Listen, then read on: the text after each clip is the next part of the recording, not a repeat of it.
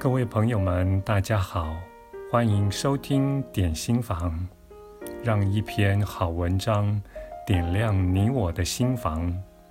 今天要为您介绍的这篇文章是出自于《创造金钱》这本书，作者是珊娜·亚罗曼以及杜安·派克，译者为沈有地，由生命潜能出版。在行动之前，事先运作能量与磁力，就会更容易将你所想的金钱、人、事物、形式等吸引到你的生命中。要用能量来创造，首先要让自己的身心灵达到放松、宁静的状态，然后再将自己想要事物的影像、象征。或是想象的画面带到脑海中，要吸引自己想要的，要先产生一股磁力，方能将事物吸引过来。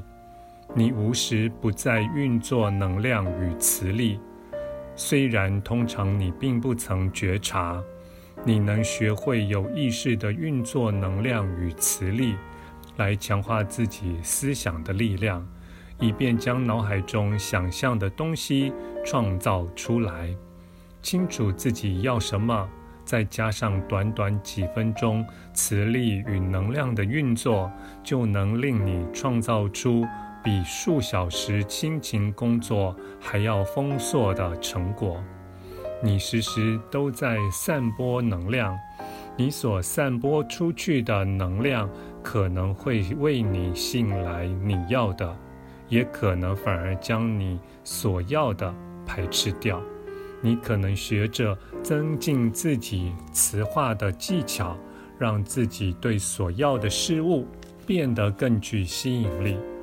透过能量的运作，学会放松、专注、视觉化及想象力的运用，来开始将你所要的加以磁化。感谢您的收听。我们下次再会。